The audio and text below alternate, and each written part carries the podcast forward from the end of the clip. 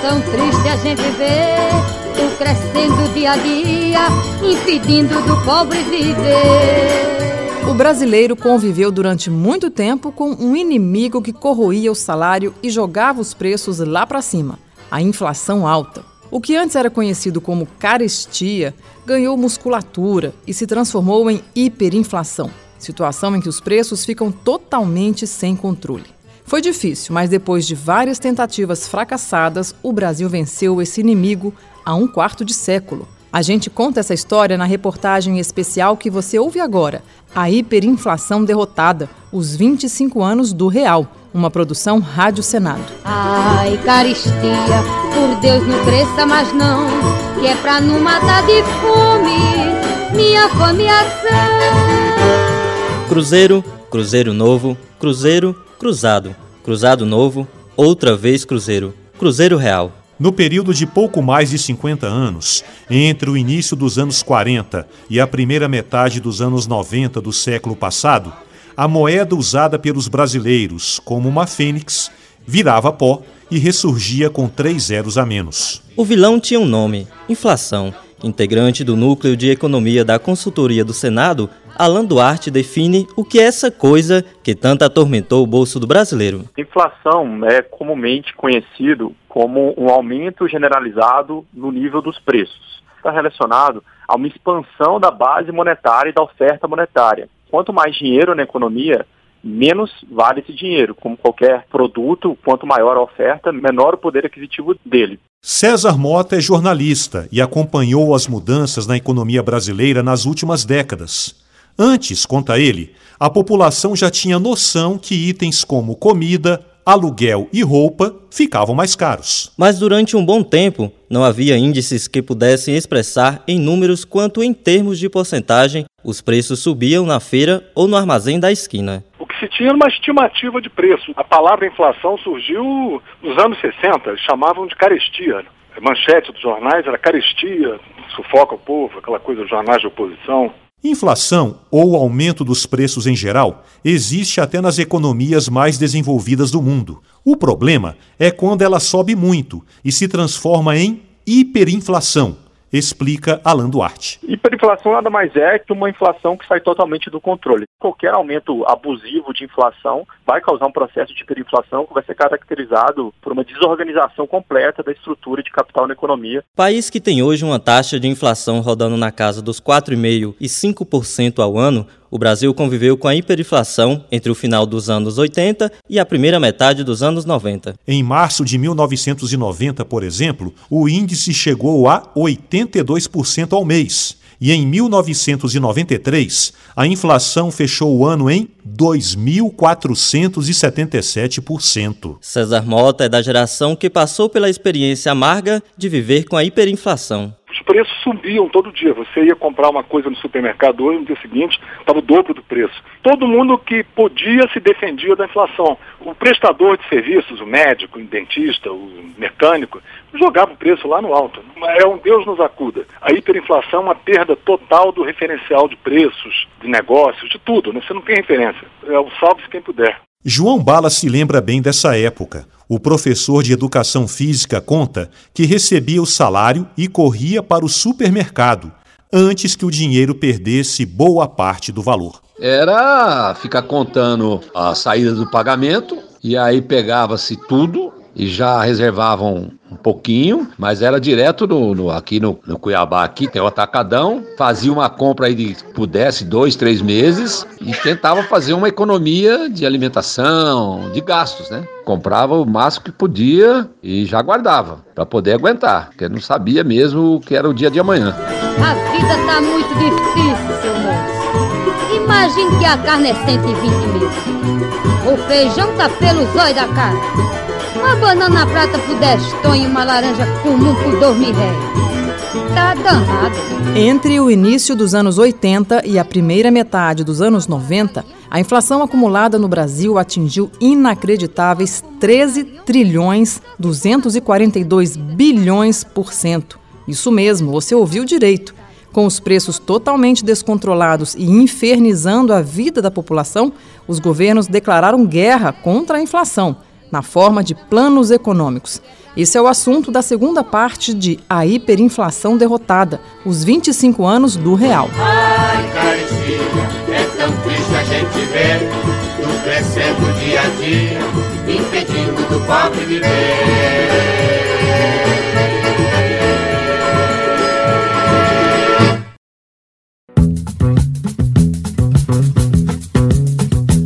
Meu Deus, mas para que tanto dinheiro? Uma guerra muitas vezes causa sofrimento, gera situações dramáticas e deixa vítimas inocentes pelo caminho. E os anos 80 e 90 foram tempos de uma guerra no Brasil a guerra contra o aumento descontrolado dos preços. Os governos que passaram pelo período de inflação alta lançaram mão dos mais variados planos econômicos para derrotar o inimigo. Só que a inflação astuta recuava para depois voltar com ainda mais força.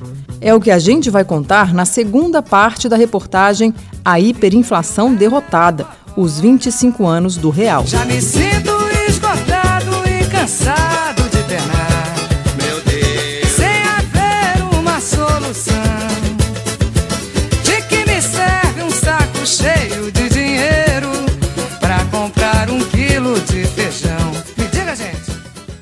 Brasileiras e brasileiros esta é uma convocação para que juntos, governo e povo, tomemos uma decisão grave e difícil. Ela marcará a sorte de nossa sociedade nos próximos anos. Determinei mudanças fundamentais na economia. Sexta-feira, 28 de fevereiro de 1986. Para enfrentar uma inflação de 14% ao mês, o presidente José Sarney anuncia em rede nacional de rádio e televisão o lançamento do Plano Cruzado. A primeira tentativa de estabilização da economia tinha como base o congelamento de preços e salários, e os resultados foram imediatos. A população abraçou a ideia. A inflação sentiu o golpe e logo no primeiro mês caiu para abaixo de zero, uma deflação ou inflação negativa de 0,11%. Poucos meses depois, no entanto, a euforia deu lugar à decepção.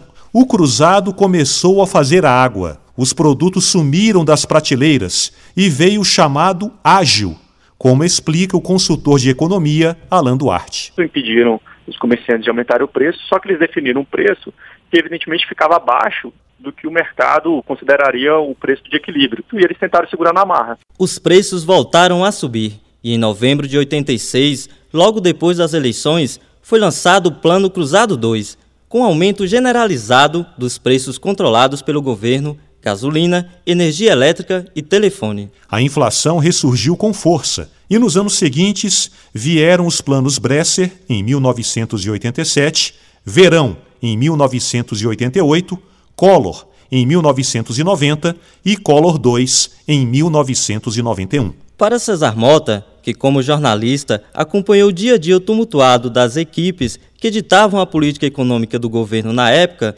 todos esses planos tinham um problema básico apostaram demais no congelamento de preços. E isso é uma ilusão, né? Nenhum preço pode ser congelado naturalmente. O preço vai subir, nem que seja no mercado negro. Não era uma questão só de congelar o preço na ponta. O professor de economia Edmar Baixa também critica a forma como esses planos foram lançados. O fator surpresa na avaliação dele provocava traumas que dificilmente eram superados. A população ia dormir na sexta-feira num país e acordava na segunda-feira em outro país, onde tudo tinha virado de cabeça para baixo. São inúmeras as histórias de brasileiros que tiveram a vida virada de cabeça para baixo por causa dos pacotes econômicos que eram desembrulhados para tentar acabar com a inflação. A corretora de imóveis Simone Nobre, por exemplo, teve que se desfazer de um apartamento na época do Plano Collor, porque o salário não subia na mesma velocidade que a prestação. O saldo devedor ficou tão alto que era fora do comum o valor da realidade da prestação, o valor do imóvel. Tivemos que abrir mão do imóvel em Brasília para que nós pudéssemos comprar um imóvel aqui em Natal. No tempo do 10 e do vintém, se vivia muito bem, sem haver reclamação. O Brasil continuou perdendo de lavada a guerra contra a inflação e oito anos depois do lançamento do Plano Cruzado, no começo de 1994, ela bateu nos 40% ao mês. E foi naquele fevereiro que o governo recorreu a uma arma diferente para tentar pôr um freio nos preços que não paravam de subir. Era o Plano Real. Esse é o assunto da terceira parte de A Inflação Derrotada, os 25 anos do Real.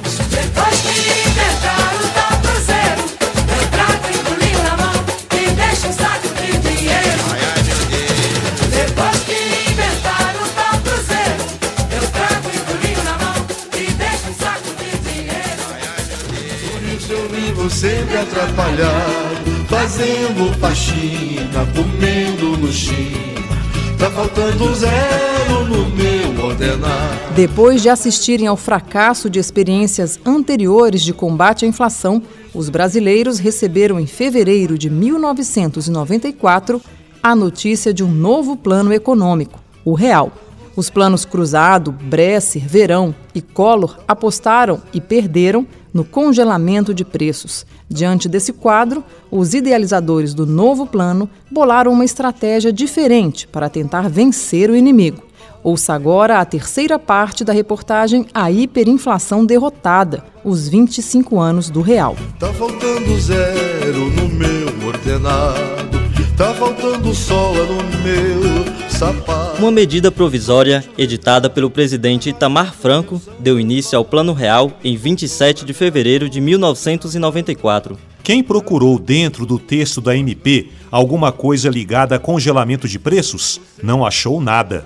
O novo plano trazia uma nova estratégia para derrotar uma inflação de 40% ao mês. Ela se chamava Unidade Real de Valor, ou URV, que passou a fazer parte do sistema monetário ao lado da moeda da época, o Cruzeiro Real. Alan Duarte, do Núcleo de Economia do Senado, explica qual era a lógica da URV. As pessoas já acreditando que os preços iam aumentar, aumentavam previamente, isso estimulava ainda mais a inflação, e a URV visava corrigir isso, acabar com essa memória inflacionária e permitir a economia ficar mais robusta. Não existiam notas ou moedas de URV, só de Cruzeiro Real. E a medida provisória deixava claro que a nova unidade serviria de transição para a nova moeda, o real. Todos os dias, o Banco Central fixava o valor da URV, com base na inflação que corroía o Cruzeiro Real. Assim, cada dia, mais cruzeiros reais eram necessários para compor uma URV. Um dos idealizadores do Plano Real, o economista Edmar Baixa explica que a população, com o passar das semanas, foi esquecendo o Cruzeiro Real e adotando a URV como nova moeda. Me lembro que Gustavo Franco disse que o plano deu certo no dia que ele viu, passeando pela praia, que um coco custava uma URV. Então, até o coco da praia já estava preparado para a introdução do real. Quando se transitou da URV para o real, as pessoas já estavam acostumadas com aquela, entre aspas, moeda sem inflação. Aquela inflação que era o tormento de quem recebia o salário e corria para o supermercado ficou impregnada só no Cruzeiro Real, deixando a URV livre para o passo seguinte. Lembra o jornalista César Mota. A inflação que corroía o Cruzeiro ficou no Cruzeiro. Quando houve a transição definitiva em julho, 1 de julho de 94, para a moeda chamada real, que valia um dólar, a inflação acabou. Como César disse, quatro meses depois do lançamento do Plano Real, com a unidade real de valor, a economia estava pronta para a troca definitiva da moeda anunciou o presidente Itamar Franco. Com a chegada do real nesse primeiro de julho, o Brasil tem a oportunidade de mudar de forma definitiva o curso da sua história. A moeda é o mais concreto dos atos de confiança das nações em si mesmas. Por isso, todos os processos inflacionários da história se relacionam com as crises políticas e com as crises morais. A nova moeda, o real, explica Edmar Baixa, foi a última das três etapas iniciais do plano econômico. Primeiro era preciso fazer um ajuste fiscal, que foi o Fundo Social de Emergência, e seguido o lançamento da URV para unificar o sistema de indexação e criar uma nova unidade constante de valor. E terceiro plano, então, a transformação dessa unidade de valor numa moeda concreta, o real, em 1 de julho. Trabalho como louco, mas ganho muito pouco. Por isso eu vivo sempre atrapalhado, fazendo faxina, comendo. Tá faltando zero no meu ordenado. Ao contrário dos planos econômicos anteriores, o real conseguiu, enfim, dar uma rasteira na inflação. O índice caiu de 47% em junho de 94 para algo em torno de 1 a 2% ao mês no final do ano. Nova moeda e novos problemas. A vida sem hiperinflação trouxe desafios à equipe do Real para manter as rédeas da economia. Vamos falar sobre isso na próxima parte de A Hiperinflação Derrotada, os 25 anos do Real.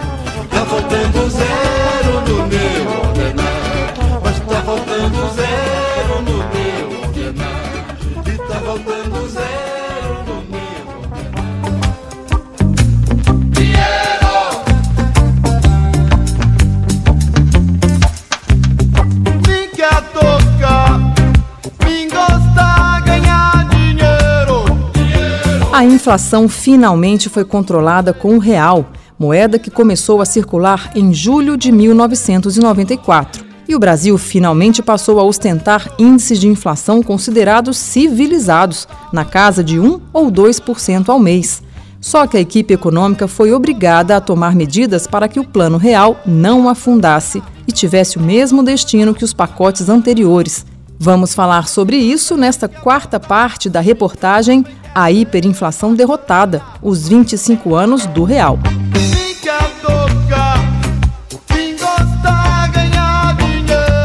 Dinheiro. O brasileiro passou a conviver com um ambiente econômico diferente no segundo semestre de 1994.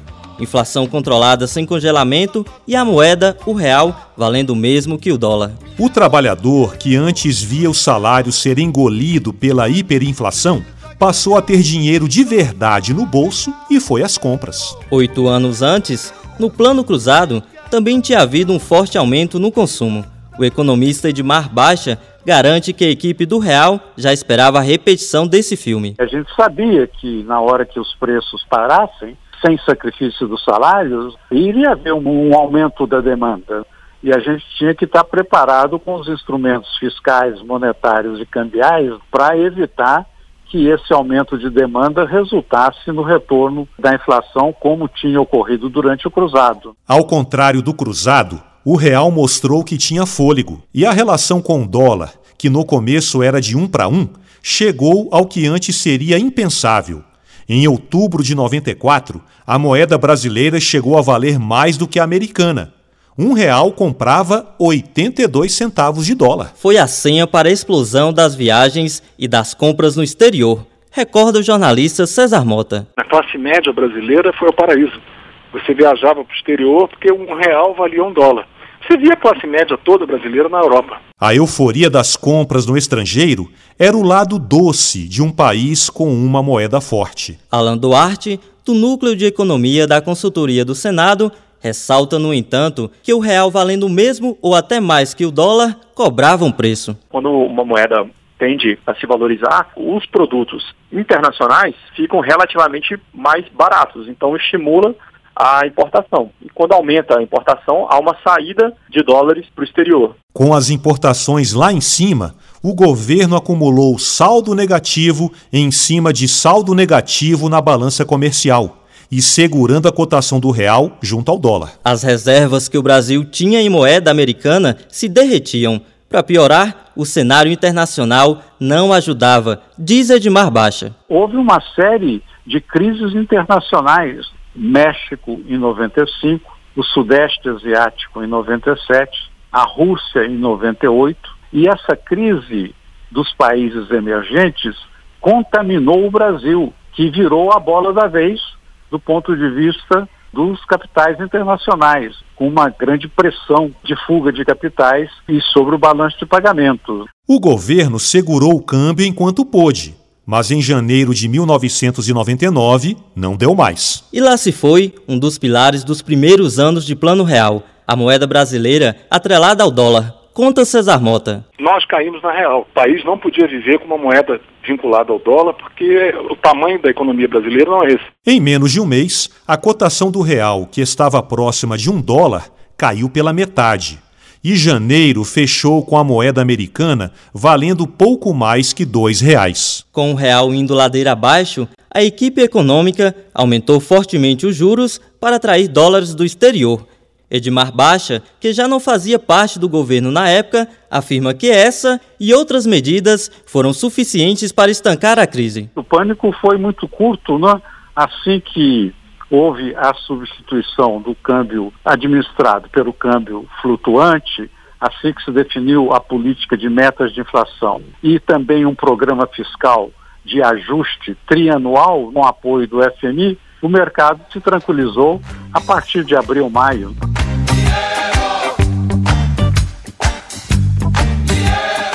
Real sobreviveu à crise de 99, enfrentou outras turbulências pelo caminho, mas conseguiu se manter de pé. A nossa moeda completa um quarto de século enquanto a economia brasileira passa por um momento complicado. É o assunto da quinta e última parte da reportagem A Hiperinflação Derrotada, os 25 anos do real.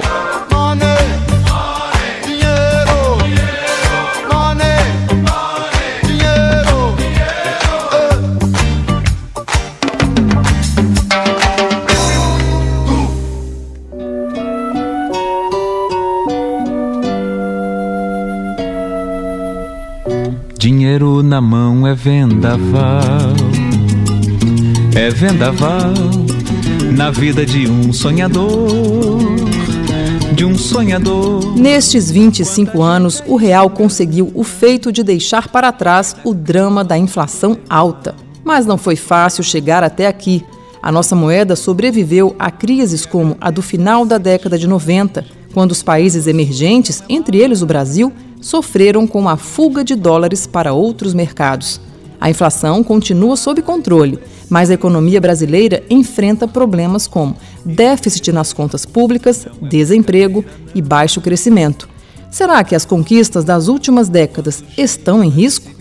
Esse é o assunto da última parte da reportagem A Hiperinflação Derrotada, os 25 anos do real. Mas é preciso viver e viver não é brincadeira, não. O real chega ao jubileu de prata no momento em que a economia brasileira está desaquecida, com mais de 13 milhões de desempregados. Demitida no começo de 2019, Charliane Almeida tenta, sem sucesso, ficar de fora dessa estatística. Procure site de busca de vagas, envio currículos pessoalmente, vou saindo procurando, né? E assim, eles falam que vamos aguardar. Você vai com expectativa, você vai com aquela esperança e no final foi tudo por água abaixo, né? Além do desemprego, a população sofre com os juros altos. É verdade que desde março de 2018, a taxa básica de juros da economia, a Selic, está em 6,5% ao ano, a menor da história. A Selic está baixa, mas não os juros cobrados do consumidor. A aposentada Rita de Cássia Carvalho mora em Natal e reclama dos juros do cartão de crédito, que teimosos se mantém nos 300% ao ano. Não tem condições a pessoa pagar o triplo de algo que você deve porque você deixou sem querer pagar. Então, eu acho que é surreal, é a palavra mais certa para esse absurdo. Para Felipe Salto, da instituição fiscal independente, o que desanima a Charliane e revolta a Rita de Cássia é uma consequência do impasse a que chegou a economia brasileira. Nós estamos presos a um quadro macroeconômico que combina juros elevados, taxas de crescimento baixas e desajuste nas contas públicas. Ele é da opinião que as conquistas dos primeiros anos do real dependeriam de mudanças que estavam na agenda, mas que ficaram pelo caminho. O problema é que, depois do Plano Real, o objetivo maior seria ter uma estratégia que permitisse recuperar a capacidade de crescimento, o que tem a ver com uma agenda da produtividade, do aumento do comércio internacional, das exportações, e isso não avançou. Para o economista, o principal desafio é acabar com o déficit nas contas públicas. A primeira variável que poderia ajudar a resolver esse problema e recolocar o país no trilho do crescimento é o ajuste fiscal, porque ele permitiria ter taxas reais de juros mais baixas por mais tempo,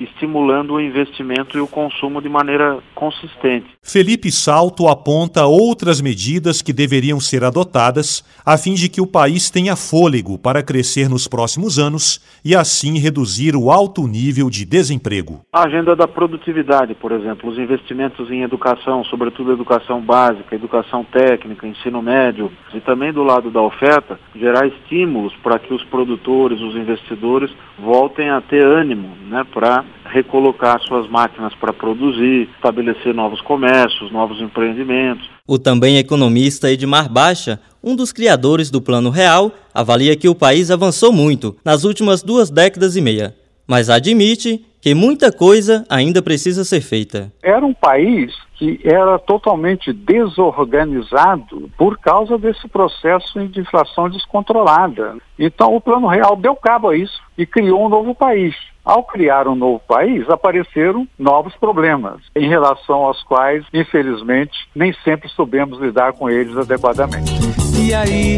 dinheiro na mão é vendaval, dinheiro na mão é solução. E solidão. Você ouviu a hiperinflação derrotada, os 25 anos do real. Reportagem, produção e apresentação: Edson Gomes e Adriano Faria. Edição de Paula Groba. Locução: Samara Sadek. Sonoplastia: Cristiane Melo. Uma produção da Rádio Senado. E você pode acessar a série completa em senado.leg.br barra rádio ou em um aplicativo de podcast. Dinheiro na mão é vendaval, dinheiro na mão é solução.